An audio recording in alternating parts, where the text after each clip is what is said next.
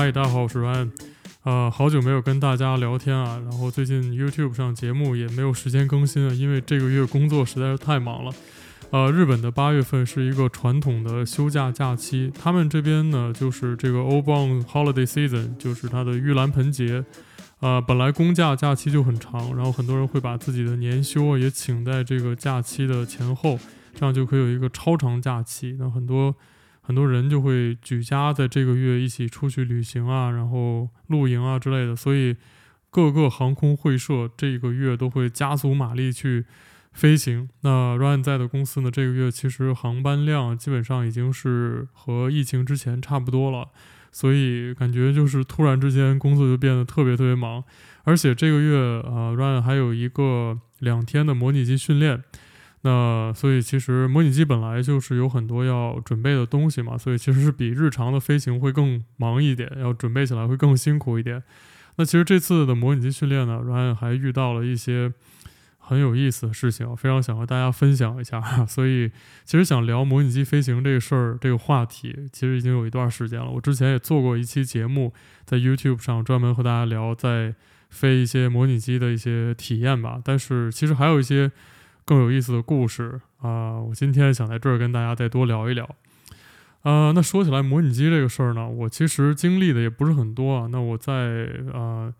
这个中国的航空公司以前工作的时候呢，飞了各种各样的七三七、七八七，在自己公司里面训练，在呃这个珠海的那边的模拟机呃训练公司的模拟机上，或者是在。上海的波音那边去训练，就是有中国的教员，有美国的教员，英国的，就反正，呃，飞了一些不一样的机型，在一些不一样的地方飞。然后在日本这边呢，基本上就是公司的，呃，年度模拟机训练，还有当时刚来公司的时候的这个初始的一个一个类似于是差异训练这样的一个东西。然后另外一个就是在美国。去做这个空巴 A 三二零的等级的训练，然后这个那个航空学校它有很多很多教官，然后来自世界各地，嗯，也是一个非常有意思的经历。那今天呢，其实我不太想讲在美国那边的模拟机训练啊，其实那个模拟训练很规矩，就是没有什么特别想讲的。然后今天其实是想跟大家聊一聊我之前在中国飞模拟机和在日本飞模拟机遇到的一些很神奇的事情。呃，我把日本的这个事情放在后面，我先跟大家说说我以前在中国飞模拟机的一些趣事。我在中国飞模拟机的时候呢，我经常会跟我的一些朋友说啊，其实中国的航空公司，或者说其实这样说不太公平啊，就是 Ryan 之前工作的一家航空公司吧，我觉得他们的这个模拟机训练啊，就是一个奥林匹克。我我在很小的时候啊，我们那边是有这个奥林匹克竞赛，其实全全世界都有，大家应该可能也都听说过。就是类似于像奥林匹克数学啊、奥林匹克化学啊，还有后来的这些什么编程啊、什么各种各样的这些吧。然后就是一个 就像是一个大赛一样，就是那种非常非常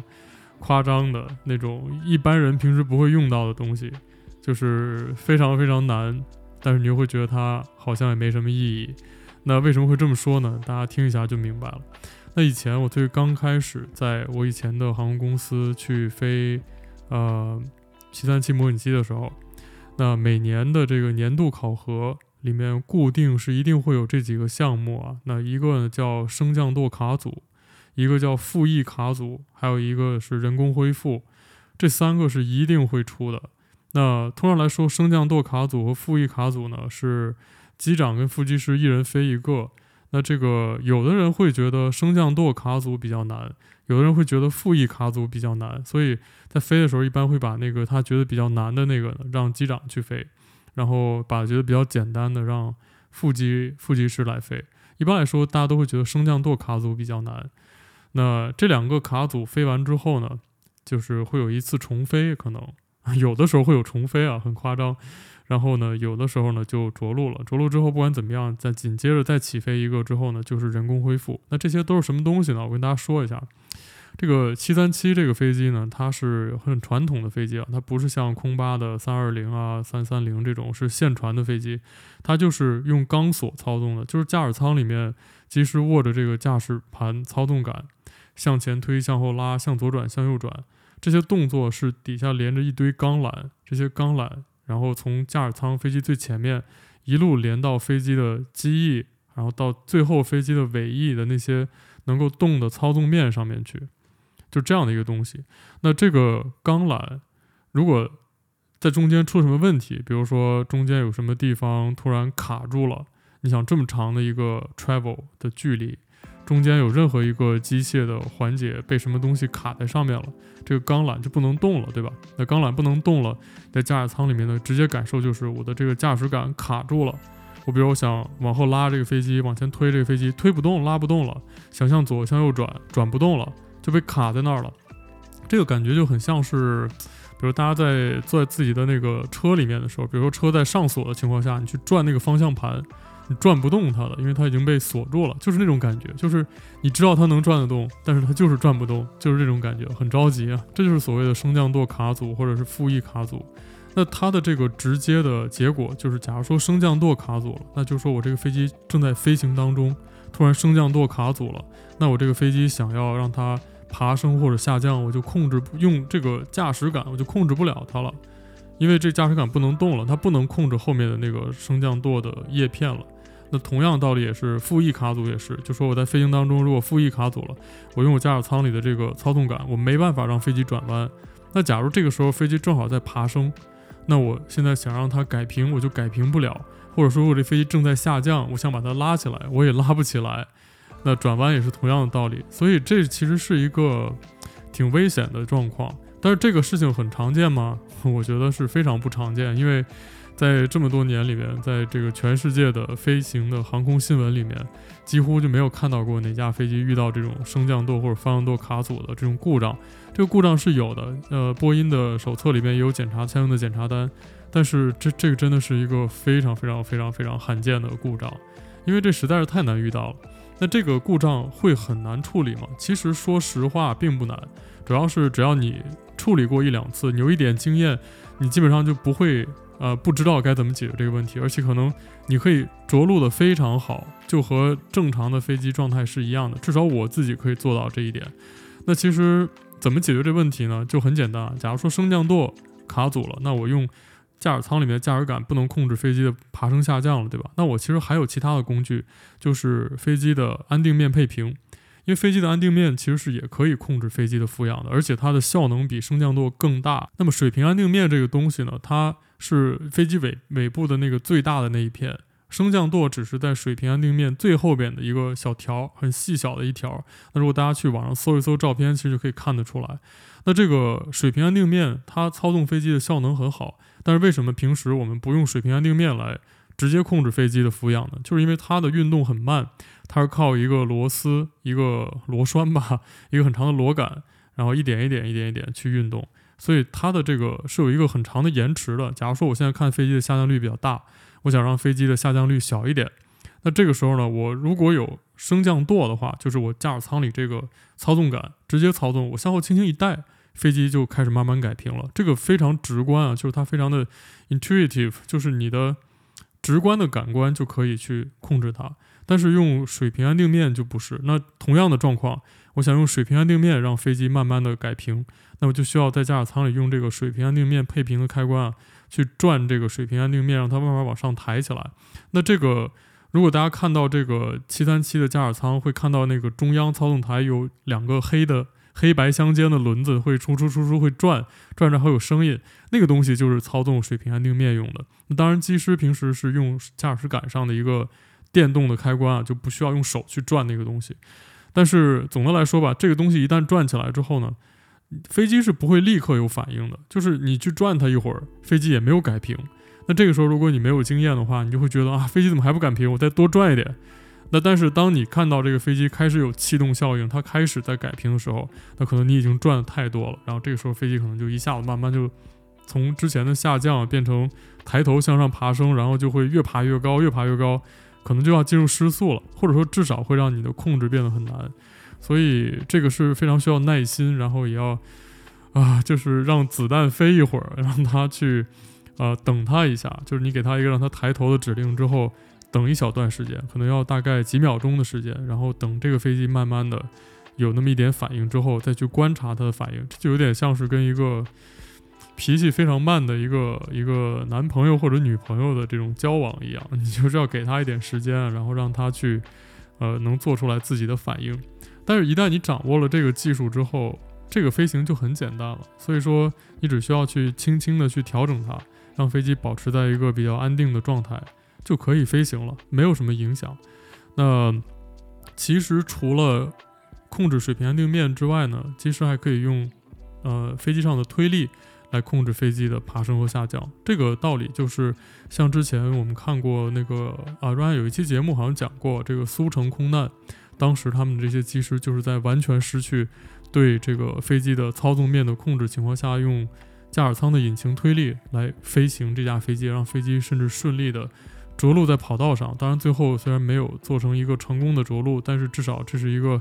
可控的飞行，这是非常非常了不起的事情。所以其实，简单来说啊，这个故障就是不太会经常出现，或者说很少很少会出现，而且也是可以解决的，没有什么特别难的地方。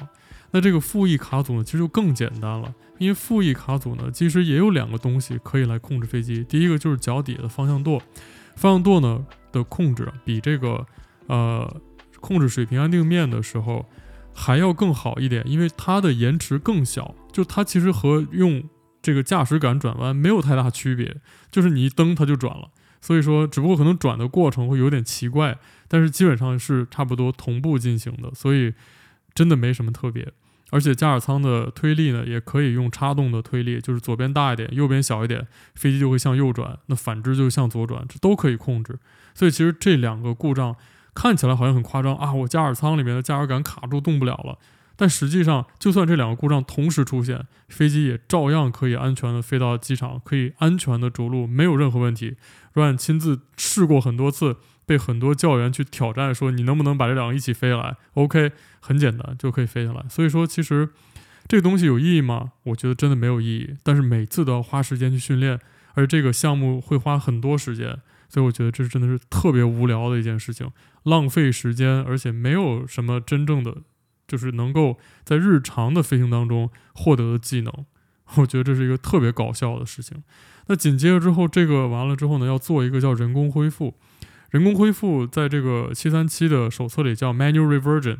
那这个 manual reversion 说的是它的飞机上的两个液压系统全部失效了。那么，虽然说波音737是这个传统飞机要用钢索来飞行，但是它并不是真的让机师就用钢索直接操纵飞机的操纵面啊，那个真的需要超大力气。它的在这个钢索和飞机操纵面之间呢，有一个液压助力系统，那这个其实机师不需要用很大力气啊，就可以去飞行这架飞机。这个 manual reversion 所所谓的 manual 就是说这个液压系统没有了，那么这个助力系统消失了，所以机师这个时候就需要。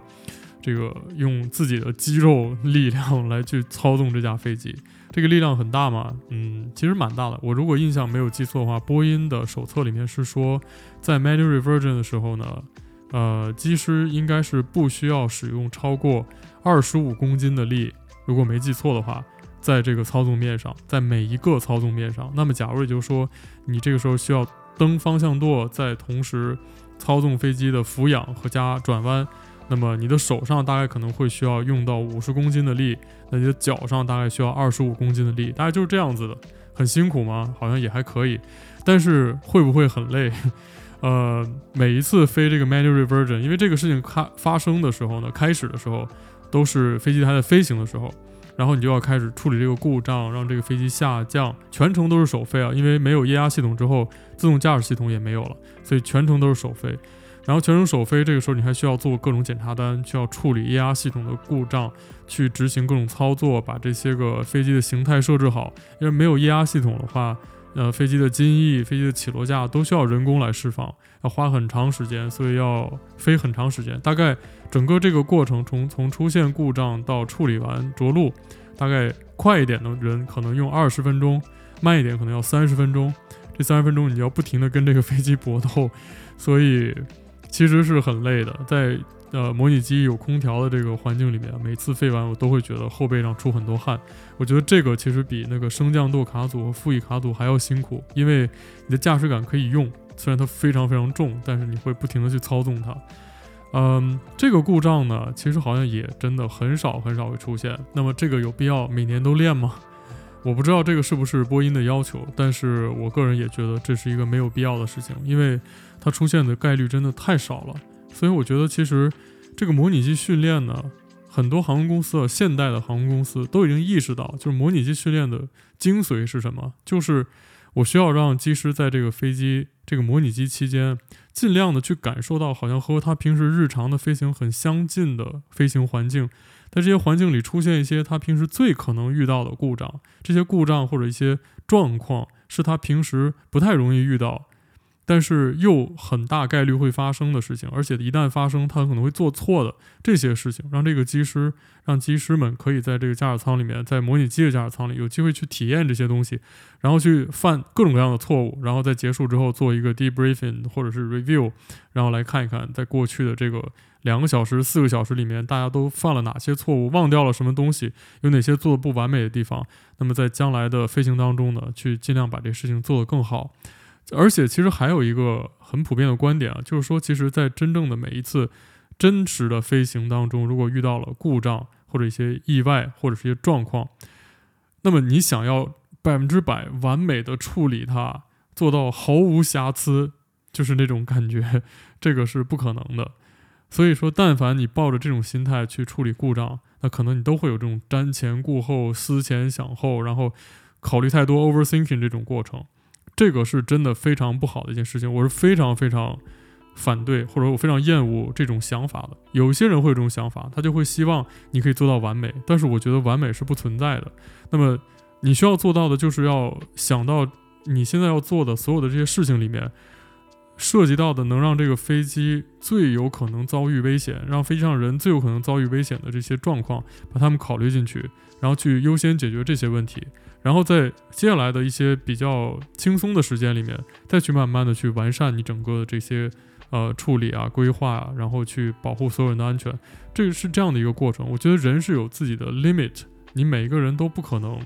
就说。这么完美的去，在一个紧急的状况下，把所有事情想的都如此的周到，即便是你之前演练过，所以模拟机其实更是给大家一个这样的机会啊，就是让大家去感受这些东西。所以说，这种所谓的奥林匹克式的这种模拟机，我觉得真的是毫无意义。那刚才说的那些是奥林匹克吗？其实并不算啊，那些其实都算是开胃前菜。那么真正的模拟机奥林匹克呢，是我之前经历的。这个机长考试的项目，那么这边跟大家说一说这个机长考试啊，当年啊、Ryan 在考机长的时候是经历了一个什么样的模拟机考试啊？这个模拟机考试呢，里边啊有很多很多项目，非常多，要考啊，如果没有记错是三个小时。那么这里面当然包括常见的这些什么升降舵卡组啊、人工恢复啊、单引擎失效啊、什么紧急下降啊、什么这些乱七八糟这些标准的东西啊。那这些所有人平时在飞模拟机都会考，对吧？这好像也没有什么特别的。那我们之前还会考什么东西呢？还会有一个叫双冠岛失效。然后我先把这个过程跟大家说一下，然后再给大家解释。双冠岛失效，然后之后加入标准等待程序。那么加入标准等待程序之后呢，你还是会出现这个单引擎故障。那么单引擎故障呢，还要飞一个 VOR 的进场，然后 VOR 进场不能着陆，重飞之后加入标准等待程序，然后再一次进场。大概就是这样的一个过程。那假如说你知道这个，你飞过七三七啊，或者你知道对飞机有了解，你就知道这是一个多么崩溃的一个一个 pattern。那么如果你对这东西没有印象，我给你解释一下。这个七三七上呢，有两个惯性导航系统。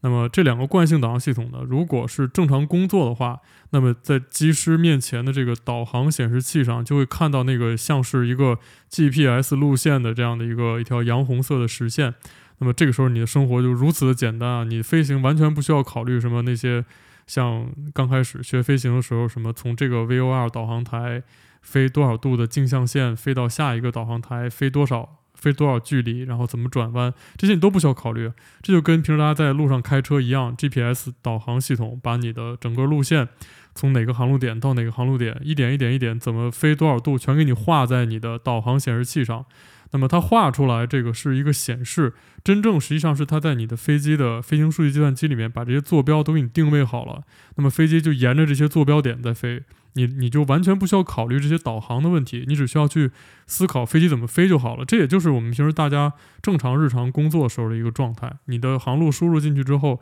你不需要考虑我该怎么从这个航路点飞到那个航路点，飞机会自动帮你飞的，你不需要再去想这些事情了。这是真的一个巨大的解放。对于七三七来说呢，七三七上虽然说有 GPS 系统，但是如果飞机上的惯性导航系统失效的话，那这个惯性导航系统，它是通过数学方式来去这个累计这个飞机的加速度，然后来计算这个飞机现在的位置。这是一个特别古老的现代导航技术。那在以前呢，比如说像什么火箭啊、导弹啊，还有这个什么一些这个航天器啊、航空器上面都有这个惯性导航系统。那大家如果还是这，我就不在这具体解释了。如果你有兴趣，你可以去查一下这个东西是什么东西。它有点像是一个陀螺仪这样的一个东西。这个惯性导航系统如果它坏掉了，即便你飞机上还有 GPS 系统，那么你的飞机的 GPS 显示也就没有了。当然，这个听起来很不合逻辑啊。那在七波音七八七上，这个问题已经终于解决了。波音七八七如果惯性导航系统坏掉的话，那 GPS 的导航显示不受影响的。但是在七三七上就不是。那么如果那一开始，这个教官会给你一个双惯导失效，双惯导失效之后，你就没有地图了。这个时候你就两眼一摸黑啊。七三七这个飞机呢，它不是让机师用传统仪表去飞行的这样的一个飞机，因为这个飞机飞得很快，那么飞行速度快的飞机用这种传统仪表飞是很辛苦的。所以说飞机上其实只有一个很小的这个这个小小的姿态仪在旁边，然后呢，有的飞机上会有一个这个无线电镜像线的显示器。然后来给你指示你要去调的这个无线电导航台的位置。那么这个时候，这个机师再想去按照这个如果是预定的航线来飞行的话，就必须得调出来这个要飞的这个航线上的这些无线电导航台的频率，然后用那个大概就是巴掌大小的一个小仪表上面的两个指针来判断自己的位置，然后来判断自己该怎么样去加入这个导航径向线。这个本来就已经是一个工作量很大的事情了，而且双惯导失效的时候呢，飞机的自动驾驶也会受到影响，机师这个时候就需要人工操纵飞机，所以你需要人工飞行，然后还需要去计算你的位置，去判断你的径向线，判断你该怎么样加入下面一段航线，这是一个工作量无比之大的过程，而且这个时候还会有更严格要求，就是你的副驾驶的这个时候是不能帮你去算的，这个时候就假设你的副驾驶是一个已经。这个蒙圈的菜鸟，他完全不知道该怎么样去做这件事情，所以机长这个时候要一个人去解决这些问题，是不是很夸张？这已经很难了，感觉。然后这个时候呢，航管员会在，就是假装航管员的教官会在后面说：“那你现在呢，飞到前面的某某某个航路点，然后你加入这个标准等待程序。”就是一般所有人听到这句话的时候呢，就第一反应就是想回头踹他一脚。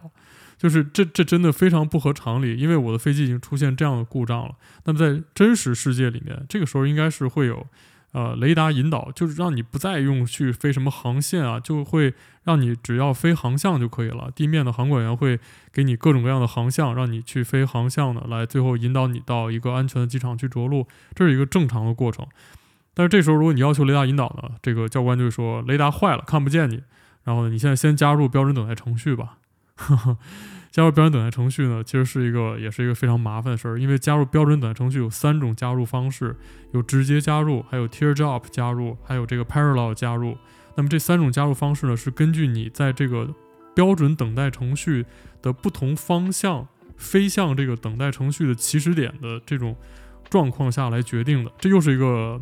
比较专业的话题啊，那这个有机会再跟大家解释。简单来说，就是这个标准等待程序的形状呢，有点像我们平时这个田径操场的这个样子，就是一个有两个直线，平行直线，然后两边有两个弧形，这样连接出来的一个像操场或者是跑马场这样的一个东西。那么它是有方向的，就是你加入这个等待程序，你只能沿着一个方向的这个等待程序里转。那么既然它是有方向的，那你可以想象一下，你从不同的地方飞到这个。跑马场的时候，你可能没有办法直接加入这个它的转转弯的这个顺向，你可能是逆着过来的，或者是从一个不太合适的角度过来的。那你需要呢用一些不同的方式、一些技术来加入进去，比如说平行它反向飞一段，然后再飞一个多少度的角度，然后再转过来再加进去，就类似于这样子的。所以你首先你不知道自己在哪儿，你要先找到自己的方位，加入到正确的方向线，然后控制好飞机飞到这个等待点，然后还要在这个过程当中迅速的搞清楚自己该怎么加入，然后用正确的技术，在完全看不到这个等待圈的情况下，凭想象去加入进去，然后开始进入这个盘旋等待，而且还有更苛刻的是，它还会给你加入一个很大的侧风。那么在这个时候，你还要进行侧风的修正。如果因为如果你不修正这个侧风的话，很快你就从这个等待圈里面飘出去了。那么这个也是一个问题，所以真的是特别崩溃的事情啊。然后这还没完，这个时候呢，你就有一台引擎坏掉了。所以这个时候你在处理这些东西的时候呢，你的引擎故障也要解决。这个时候你的副驾驶终于可以帮忙了，你副机师开始帮你去做这个单引擎的检查单。但是即便如此，你还要操纵飞机，你还要去配合它完成检查单。然后最后把这个单引擎的故障完全解决掉，这时候飞机就只剩一台引擎了。那么如果一切顺利的状况下，还好你也许还在这个等待圈里面在等待。那这个时候呢，这个考试还在继续啊。然后这个时候呢，你就去跟这个航管员说啊，我们这些故障都处理好了。然后现在呢，申请这个一个就是最近的机场着陆吧。那一般大家都会申请的仪表着陆 ILS，因为这个最简单、最精确的方式。那这个时候呢，这个教官在后面就又说了，说这个 I O S 呢今天坏掉了，今天只有 VOR 的仪表进场。这个时候你是不是又觉得特别想回去踹他一脚呢？因为这个非常不正常，就是当这个事情是有可能发生的，确实有可能发生，但是都这个时候了，对吧？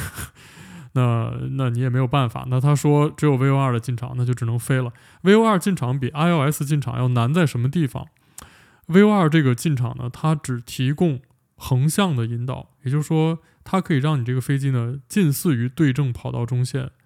但是 ILS 呢，它不但让你可以完全对正跑道中线，它还可以引导你在一个非常正确的轨迹的慢慢的下降。所以你只要跟住这个 ILS 系统的引导信号，你就可以非常安全的飞到至少离地只有六十米高的距离。然后这个时候你只要轻松的控制一下呢，你就可以着陆了。但是 VOR 进场呢就没有这些个垂直的引导。那它的水平引导一般来说呢，也都是偏的，就是说它因为这个 VOR 导航台很少是装在跑道尽头的正中心的方向，很多时候是装在机场的侧面的，所以说呢，这个 VOR 导航台它给出一个方向线，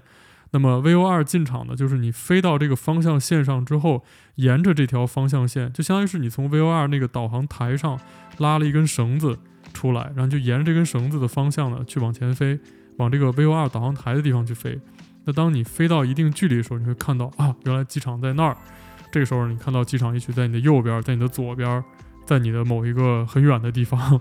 然后这个时候，你再去调整你的方向，做一个机动，去飞到这个跑道中心线上。那在这个过程当中的下降呢，也是靠机师自己来掌握的。就说 VOR 进场，它会给你一些关键的点，在这些点你必须要高于某一些高度，那么你就按照这个这个你自己估算出来的一个下降的。这个曲线来下降，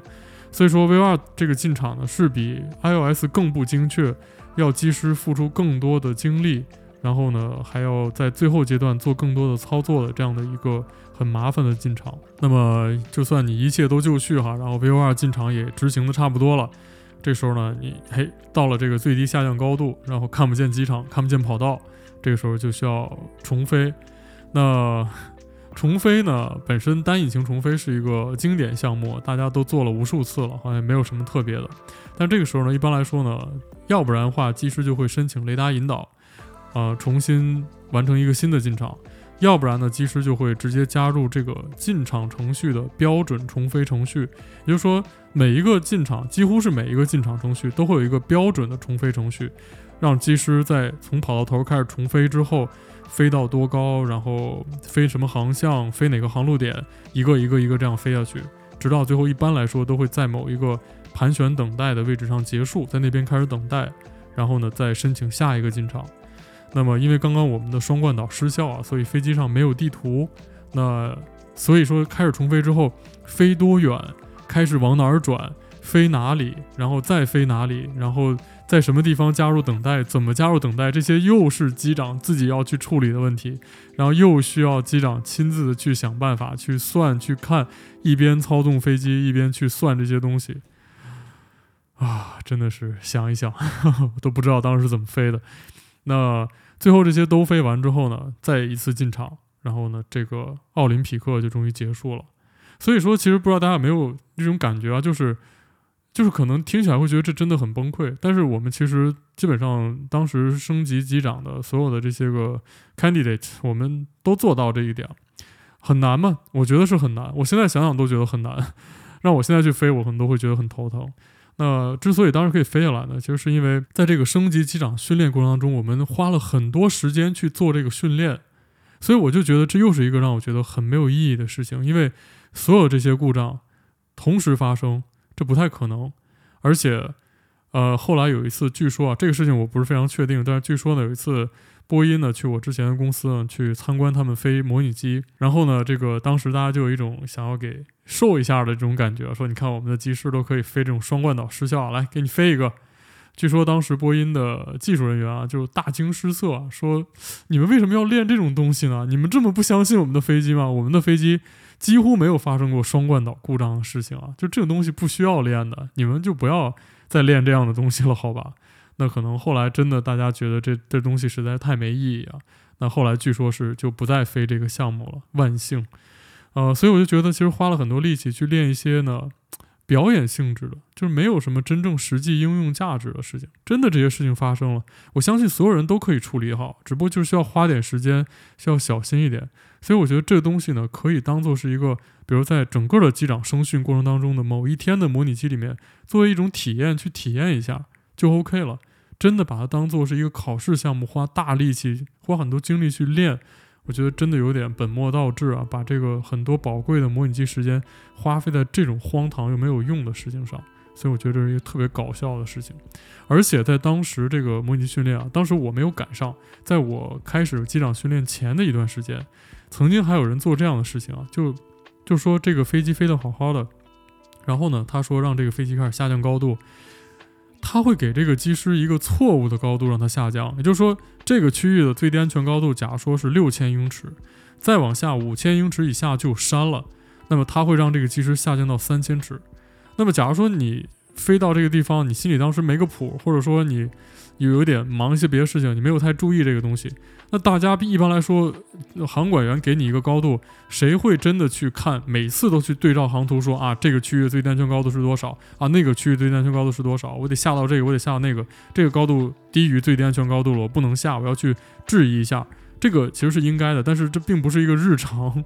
那这个有的机师呢，就听了之后就下下降的时候呢，就在可能。四五千尺的地方就触发地形警告，然后这时候教官后边一拍大腿，好了，不用飞了，你挂了，是不是觉得很搞笑？所以我觉得，呃，如果你想让机师有一种意识，就是说我要随时小心我下面的安全高度，这个意识可以用很多方式来培养，但我并不觉得这是一个很好的办法。还有一些更阴险的呢，就是它会在你飞机出故障的时候，就像刚刚我说的这个双冠岛失效，你的地图不见了的时候，刚开始的时候。那大家都会有一个残余的印象，就说我，比如说刚才我刚刚飞过哪个导航台，对吧？然后我大概知道我的位置。那我在一个已经大概知道位置的情况下去，再去通过这个无线电信号啊，去分析判断我接下来的位置，就会容易很多。但是这个时候呢，就会有教官在后面偷偷的在模拟机上把你的这个坐标你拽到一个很远很远的地方，就是你以为你还在那儿，但是你在。看你的这些导航的无线电的指针啊，距离时候，你会发现，哎，这个位置怎么跟我刚才差了那么远？然后你就会开始觉得我是不是算错了？我是不是估计错了？我是不是有什么问题？然后你会不停地自己问自己很久，然后你就会特别崩溃啊！就是你总会怀疑自己错了，还是仪表错了？你就觉得仪表不会错，肯定是我错了。但我明明就在这儿，为什么我又不在这儿了？这个时候可能很多人就真的要崩溃了。然后教官在后面就在翘着二郎腿看着你在前面崩溃。然后，当然这个行为后来被制止了，就说再也不允许这样做了，因为这个真的很过分。这是一个，呃，就是没有完全没有意义的伤害别人的飞行技术的这样的一个事情。但是真的竟然有 qualified 的教官会去做这样的事情，所以，啊、呃，我没有特别多想要评价的事啊。那还好，后来被这个很多人一的这个要求之下就停下来了，就没有这种事情。所以总的来说啊，我觉得这是一个。呃，我对于之前在我之前的航空公司飞的一些模拟机的一些体验吧，但是其实我的之前的航空公司里面有很多非常不错的教官机长，那他们在这个模拟机训练的时候呢，表现出来的这些个呃技术啊，还有一些他们的一些训练的呃理念，其实是真的很先进，也是很不错的。所以并不是每个人都会这样，但是因为这个训练大纲呢是公司写的，所以有时候呢非做不可。那我相信这几年应该也会在逐渐的改善吧。其实因为我在的那些年也是在慢慢变好的，所以总的来说就是这样的一个事情。那接下来呢，想跟大家聊聊在日本飞模拟机的事情啊。那日本飞模拟机呢，其实真的很中规中矩。说实话呢，就是我没有觉得在日本飞模拟机我有什么特别担心的事情，因为真的跟我之前在中国飞的那些模拟机相比呢，日本的模拟机飞行要简单很多。那他们这个模拟机飞行呢，其实我觉得最大的和在中国飞不一样的有两个地方啊。第一个呢，就是我们会有这个飞模拟机的 profile，这个 profile 就是。非常非常的清楚，非常的准确，而且所有的教官都会按照这个 profile 来给大家安排模拟机。那怎么怎么意思呢？就是说，比如第一天飞，那么会分成几个项目，那么每一个项目都是什么？那么这个项目要怎么飞？首先怎么样？接下来怎么样？举个例子，比如说第今天第一个项目是紧急下降。那么今天我们会飞在多高多高，飞什么样的速度，飞在什么位置，航向是多少，然后会出现什么样的原因导致紧急下降？比如说慢性失压或者是突然失压，然后紧急下降之后，然后这个接下来要怎么样做？去比如说你要去到哪里去改航，哪个机场是合适的可以着陆的，这些信息都会给你。所以你基本上在飞之前，你就可以在脑子里面预演一遍今天的过程。然后，比如或者是按这个引擎 engine failure 引擎失效，在起飞的时候发生，那么是在起飞的 V1 之前发生，还是 V1 之后发生？然后是什么原因导致的引擎失效？怎么样判断引擎失效？这些他都会给你写上。所以就整个这个训练其实是全公开透明的，这些信息就挂在公司的网站上。所以你在飞模拟之前，只要到网上去看一下，你就知道接下来两天我要飞什么，都可以准备好。所以整个这个飞行过程，说的不好听一点，就是一个表演，就是。所以我其实尽量避免自己去记录这些东西，我会去看一下，但是我还是尽量就觉得，嗯、到去飞模拟机的时候呢，去随机应变，我觉得会更真实一点。所以对我来说，我觉得日本的模拟机真的很简单。那另外一个事情呢，就是他们在这个飞行前的这个 briefing 的时候，会提很多问题。那之前在中国飞模拟机的时候呢，其实这个提问的这个环节是很简单的，大家就问一些。呃，和飞机系统有关的一些基本知识啊，一些开关啊，就跟在美国一样，美国大概也是这样的一个过程。所以其实，在日本这边提问呢，就变得非常重要。那他们会问什么样的问题呢？问非常非常多的问题，各种各样的问题。然后举个简单的例子，假如说你是机师的话，那也许你可能会觉得这些问题都很简单，但是对我来说，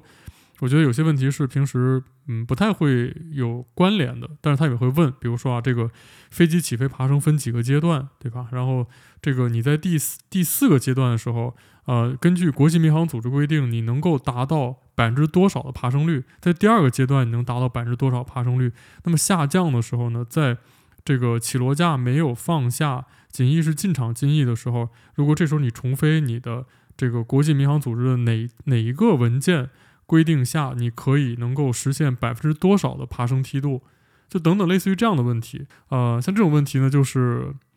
可能真的需要去准备很多很多的材料，然后才可能会在这些提问当中呢不会被问到。所以我觉得他们在这个提问方面真的是非常的夸张。那今天呢，其实还想跟大家聊两个我这个在模拟机飞行啊，就是地面提问过程当中遇到的呃事情。有一次呢，先说一下最近一次遇到的，就是前天大前天去飞模拟机的时候，就第二天啊，是一个相当于是考试吧，这样的一个这样的一个过程。那在地面提问的时候呢，这个呃，在给我们讲今天要飞的模拟机项目里面呢，最后有一个叫做 scenario based training，这个是我们公司今年才开始加进去的一个专门针对副机师的一个训练，就是他认为副机师呢没有这个。参与直接参与这个驾驶舱里关键决策的这样的一个机会，那么那副机师最后都会有可能有升级机长的这种潜质，所以说，那么希望呢将来有更多的副机师可以有在升级机长的时候呢已经得到了这种就说做决策、对飞机的运行进行控制的这样的一个训练的一个经历，所以增加了这个 scenario based training 叫 SBT。那在这个这个训练当中呢，它有一段话在我们的这个 briefing 的材料上，就是用日文和英文写的。那里面其中的有一个单词叫做 resilience。然后呢，这个我的这个教官啊是一个年纪很大的日本人，也不是年纪很大吧，就是一个日本的老爷爷。呃，他呢就呃非常认真的高 highlight 这个 resilience 这个单词。在他的这个电子版的文档上，他在给我们看的时候，他就一直在看我，然后他就说：“哎，他说你你知不知道这个 resilience 这个单词是什么意思啊？”然后我说：“我知道。”然后他就他就说：“啊，那你知道这个单词啊？resilience？” 然后我说：“对，我知道。”然后他就说：“resilience？” 啊，我说：“嗯，是的，resilience 这个单词你知道是什么意思？”然后他在第大概第五遍说这个这句话的时候，我就有一点开始。啊，我就觉得有点心情不是很好了，因为就其实这个事情呢，我不知道大家是怎么看，但是我我的一种感觉就是这个很过分，因为假如说啊，因为英语不是我的母语，那么也不是他的母语，那么我们在讨论一个彼此都不是的母语的单词，我觉得如果我们当中有任何一个人是是讲这个母语的，就假如说这个词是我的母语的一个词汇。那么我当我去问别人，你知不知道这个词是什么意思的时候，那我可能我就真的是担心你不了解这个词的意思。比如说我说中文，你说英文，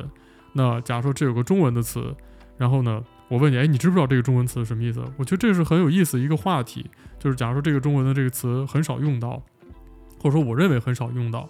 然后呢，你作为一个不说中文的外国人，假如说我问你，哎，你知不知道这个这个词什么意思？然后你说你知道。或者说你说你不知道，我给你讲一讲，我觉得这是很正常的事情。但是假如说这个词并非我们两个人的母语，然后我去问你，你知不知道这个词什么意思？你不知道，你知道，你真的知道？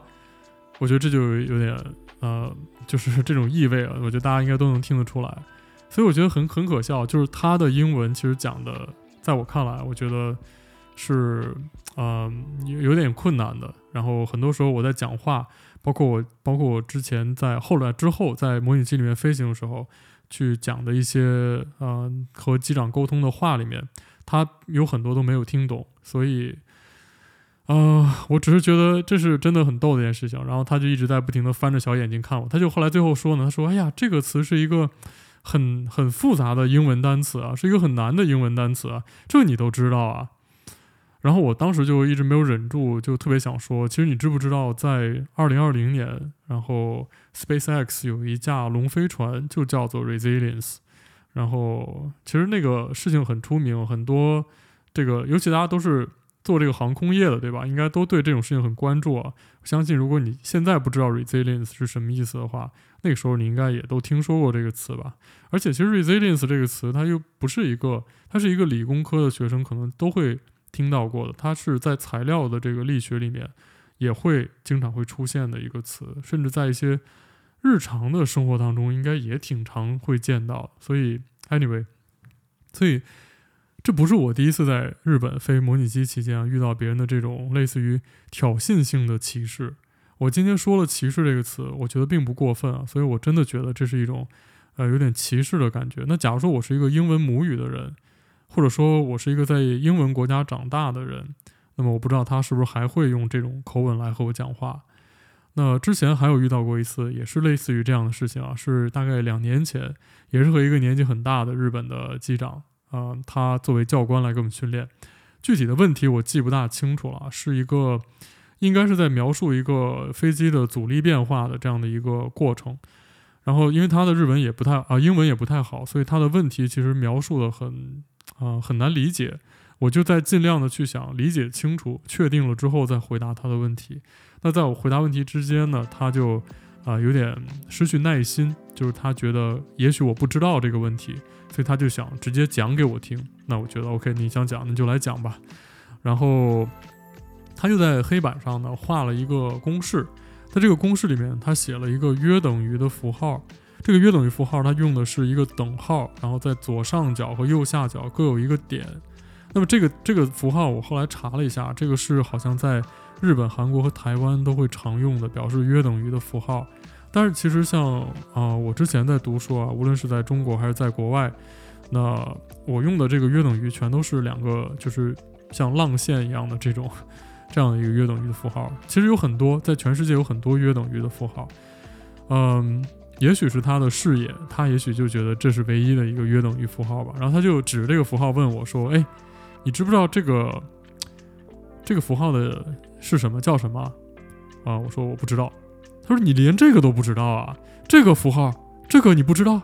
然后我说：“对啊，我不知道。”然后那您能告诉我这是什么意思吗？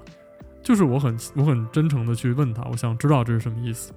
这个你不知道吗？你确定你不知道？然后还看了一眼我旁边的机长，这脸上有一个非常狡黠的笑容。然后我说我不知道。那你能告诉我了吗？现在我已经说了很多次了，我不知道了。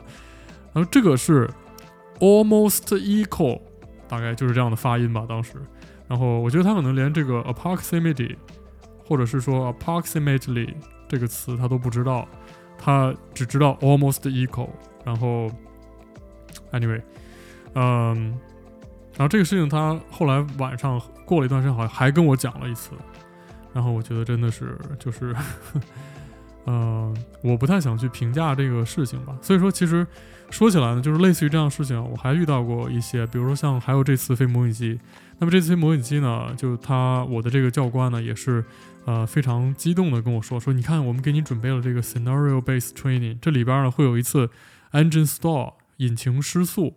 那么这是一个很难处理的问题啊。然后这个，呃，我呢不会告诉你在什么时候出现，会突然的给你出现，这个你一定要做好心理准备啊。这个可能会特别的。然后我当时就一直在想，呵 呵我们以前飞的时候连 profile 都没有，所有的东西都是 surprise，所有的东西都是突然出现的。”嗯，所以我真的觉得有时候觉得他们日本人在模拟机的训练项目上真的是弱爆了。就是他们的这些，如果他们去中国飞模拟机，突然来一下的话，我觉得可能没有几个人能受得了，或者他们肯定会觉得这个特别崩溃。但实际上呢，我想说的是，我觉得其实日本的模拟训练呢，其实是更有效的，因为这个模拟训练里面呢，虽然说项目都很简单，而且还会提前告诉你内容。但是其实它真的是会有更有帮助，就是说它更真正的贴近日常的飞行，让你呢能更多的在这个飞行训练当中去发现，哎，我好像在这个事情上呢，我有这个地方没有处理好，这就是一个你平时习惯做的事情，你给你增加了一点难度，你的动作啊，你的整个处理过程就就发生了变形。然后你就做的没有以前那么好了，这个时候你就可以发现啊，原来我这个地方没有做好，原来那个地方我也可以再做更好一点。那将来飞行的时候呢，遇到这种大概率会出现的问题的时候，你就可以会考虑的更周到一点。所以其实我觉得模拟机训练呢，在我经历的这两个国家里面，没有哪个国家是真的做的特别好的。但是如果就实际的效果来说，我觉得目前我经历的日本的模拟训练还是蛮不错的。那我最近这次模拟机飞完呢，看了一下我的在模拟机上已经飞了四百多个小时了，然后想想也是一个还算挺长的一段时间，所以其实飞模拟机呢，我觉得是非常有意思一件事儿。很多人会害怕去飞模拟机或者飞模拟机紧张，那其实 Ryan 去每次飞模拟机之前呢，我也会花很多时间去准备，然后我也会觉得会有一点压力，但是。其实每一次真的坐到模拟机里面呢，我还都是觉得还蛮兴奋的，就是有一种好像今天我们来拯救地球的这种感觉啊，就是这个飞机会有各种各样的问题，然后我们今天可以一个一个把它们都解决掉。其实最后你飞完这个模拟机呢，还是会觉得收获很大的一件事情，无论是在什么地方去飞啊，我都觉得这是一个特别好的事情。所以，其实模拟机的训练呢，在我进入航空业的这些年。已经是一个蛮成熟的这种逻辑啊、思维方式训练的理念。那么这些年呢，还在不断的会越来越好。所以其实相信模拟机训练呢，在以后也会有更多更先进的理念加入进来。那模拟机这个东西本身可能也会变得越来越好。所以很期待啊，将来不知道十年、二十年之后，模拟机训练会是什么样。那今天呢，跟大家聊了好长时间。感谢你呢，还坐在 戴着耳机啊，还在听我的，呃，这个节目，那非常非常感谢。呃，最近的天气也好像慢慢的进入秋天了，然后就开始变得慢慢凉爽起来了。那也希望大家呢，一样还是可以多注意身体啊，大家多呃注意休息。那今天呢，先跟大家聊到这儿，祝大家每天都过得愉快，我们下期再见，Cheers。